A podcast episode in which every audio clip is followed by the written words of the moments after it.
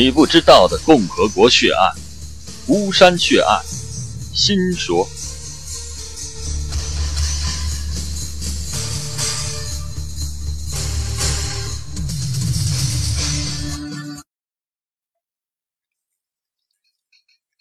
二零零一年秋天，巫山老城的神女夜市仍然是热闹非凡，而上方山坡的新城也已经初具了规模。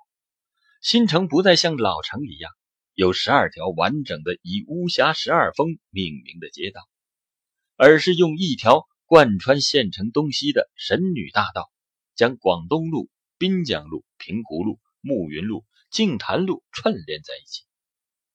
比起老城巫峡镇，号称是全国贫困县的巫山新城，如今却气派非常。但因老城尚在运转。新城的世界仍然是冷清。这一夜，我站在神女大道中段的金汇宾馆七楼的一间客房窗前，焦灼地等待着一位重要的人物，一个曾经震动巫山县的血案当事人田特杰的父亲。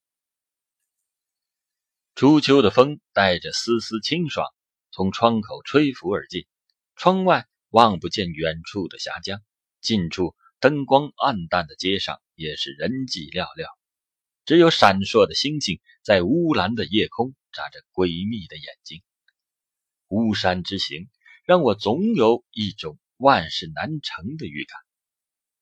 客房虚掩的门终于轻轻的开了。朋友告诉我，田先生找不到，而且他的家人说，即使是找到了，他肯定也要拒绝。这么多年了。没有一位记者能采访到他。我决定转天即奔赴重庆，到西南政法大学去找曾经为这一起血案当事人田特杰做无罪辩护的赵泽龙教授。当金山号飞艇擦着江水逆流飞向重庆的时候，我本来急切的心情反变得坦然。我终于如愿以偿。一九九八年九月二十三日清晨，一起爆炸性的新闻闪电般的传遍了巫山城。昨夜，巫山县县长蔡军在家中被人枪杀。通过之后的律师的卷宗，可以还原出当时的场景。九月二十二日晚，普通的秋夜，一个黑影在巫山县政府大院内种子公司楼顶是若隐若现。不时向对面的县政府宿舍四零幺房张望。此时，县长蔡军正在家中闲坐，黑影从楼顶下来，走进县政府宿舍大楼，来到了蔡军家门口。楼道没有灯，黑影也没有马上去敲门，他在暗中悄悄戴上了面具和手套，掏出手枪，一切准备就绪。黑影右手紧握着手枪，走上前去。轻轻地敲了蔡军的家门，几乎没有什么间隔，门开了，黑影当即一步跨进屋内，枪口紧对着蔡军。你是谁？干什么？蔡军当时是不知所措，不许动！持枪的蒙面人用没有拿枪的左手抓住了蔡军的肩头，将其推进了卧室，并不断对要从手上挣脱的蔡军发出警告。此时的蔡军已经意识到了生命危险，拼命地扑向对方去夺枪。小个子县长虽然长得很敦实，但远远不是蒙面人的对手。他又再次被推逼到墙角，墙角有一个桌子。蔡军一边阻挡蒙面人，一边用手去拉抽屉。蒙面人将蔡军拉开，再次把他逼到墙角。你再动，我就打死你的娃娃！此时躺在卧室床上的。除了蔡军妻子吴南飞，还有其襁褓中的孩子。蔡军自感不妙，急忙抓起摆在墙角的花盆，狠狠地向蒙面人的枪砸去。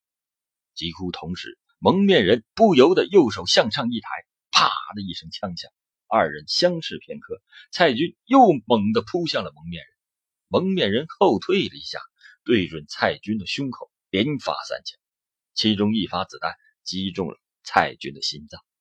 蔡军缓缓地倒下，随后蒙面人转身离开了蔡家。九月二十五日，一位名字叫做田特杰的县公安局巡警被传讯，当天就被收押在万州。在传唤问讯时，田特杰毫无推诿之意，当即就承认蔡军是我杀的。距离事发仅仅二十五天，重庆市第二中级人民法院就判处了田特杰死刑。然而，当射杀县长的凶手浮出水面，巫山人不是怒对凶手，而是展开了一场空前的营救。一九九八年十月十六日，就在田特杰死刑之后，一封两千多人签名的求情信。上书重庆市高级人民法院，为田特杰请赦。我们是重庆市巫山县五十八万人民为田特杰求情的代表，请高级法院对人民的好警察田特杰从轻处罚。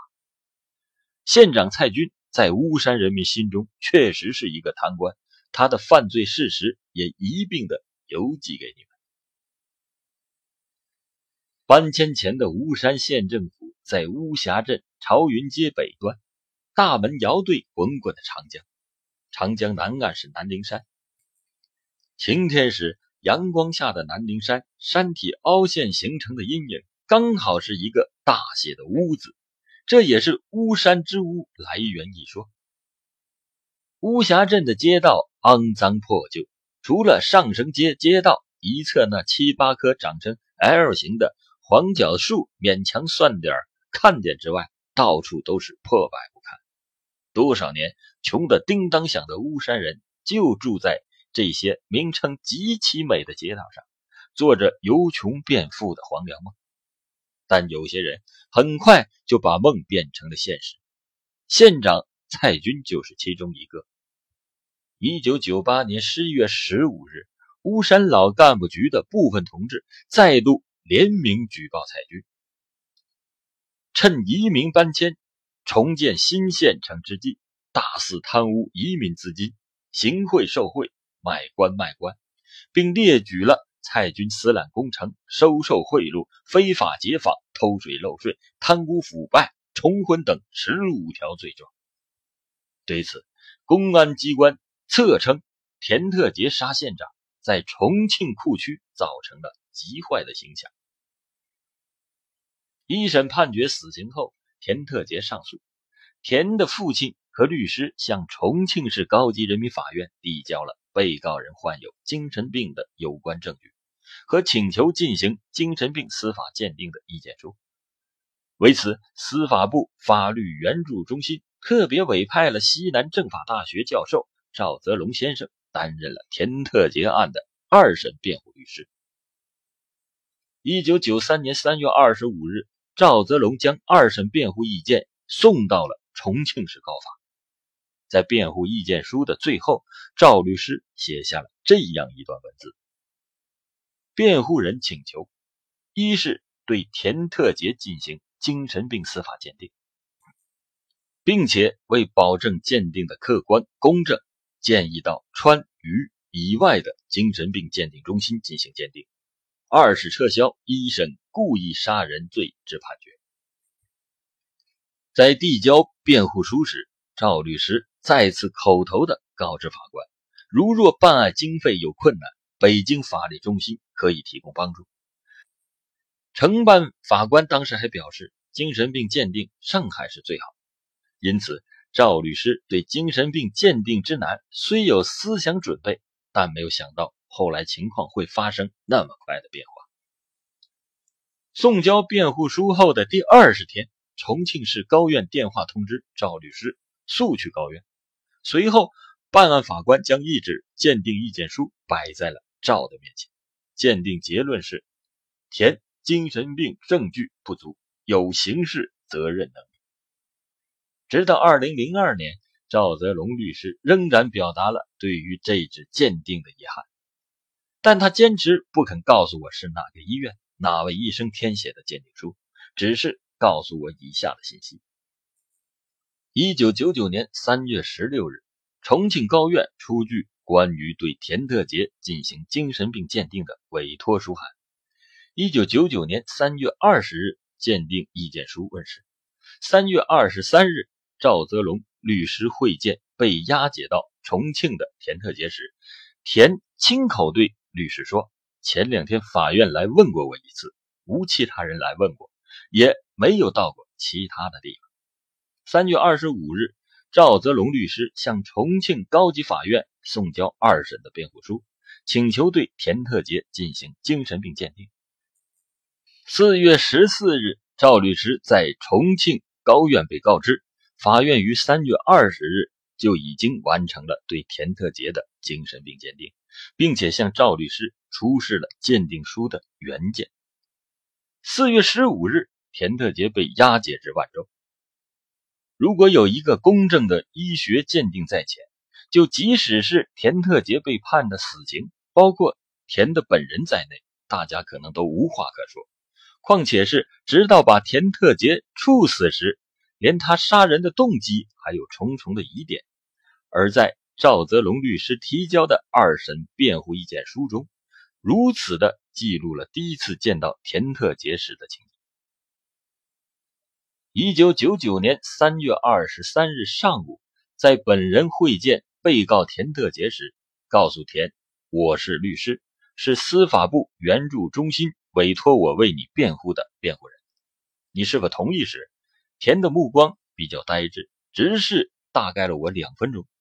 我出示了律师证、援助中心的委托书，他才点点头，但是仍然不言语。我问他对一审的判决有何意见，他说：“杀人的事实我承认，我说不出来任何的理由、任何目的的杀人。”当我再问他。当时你为什么要去杀他？田特杰回答说：“当时我不是想杀他，他来抓我，我就子弹上膛，我是吓唬他。谁知道他又来抓我，我吓到了，才拖响的枪。当时没有意识，他手抓住我的右手，我往后退，枪就响了。他没有放手，又拖，枪是连着响。”田特杰说的所有这些，正好与蔡军邻居。聂宗慧、黄明如所听见的枪声的节奏相吻合。听到枪响，我啥都不晓得，心里就害怕。赵律师的结语是：综上所述，辩护人认为田特杰供述其早有杀菜、抢劫菜之动机，但在九八年九月二十二日晚上，田特杰进入菜宅之后，其行为恰恰反映不出上述杀。和抢劫的动机。当晚，田特杰进入蔡宅之后，却反映出其行为具有盲目性。关于蔡军扑向田特杰夺枪而中弹身亡，是主动扣动扳机故意杀人伤害致死，还是田被动触动了扳机激发子弹误伤了蔡军致死？在无证据的情况下，存在多种可能性，而在。这多种可能性未排除的情况下，就将其认定为故意杀人，显然是属于证据不足。一九九九年四月十七日，重庆万州市长江边上的一声枪响，结束了田特杰二十六岁的生命。距离他持枪进入县长之家不足七个月。二零零二年七月末，我再次来到了巫山。县机关早已经搬进了水淹县以上的新城，老城内的街道愈发显得破败。一些尚未搬迁的居民心气不定，在为今后的生计发愁。给我做过向导的毛继才拿不到搬迁费，一怒之下举家流落广东谋生。码头边上的神女市场冷冷清清、空空荡荡，只有夜间聚鹤街东端启云街上的神女夜市。还算红火。田特杰在万州被执行死刑后，尸体是就地火化。上面有人对田的父亲施压：如果你把骨灰带到巫山下葬，后果自负。这些话激怒了田的父亲。他在万州将儿子火化后，不顾多人的阻拦，毅然双手抱着儿子的骨灰回到了巫山城。事先得到消息的巫山人自发的。默立在县城码头和街道两侧。而蔡军死了之后，其金属通通私逃。但由他们承包的巫山至洛平公路，至今仍在修修补补，却无人过问。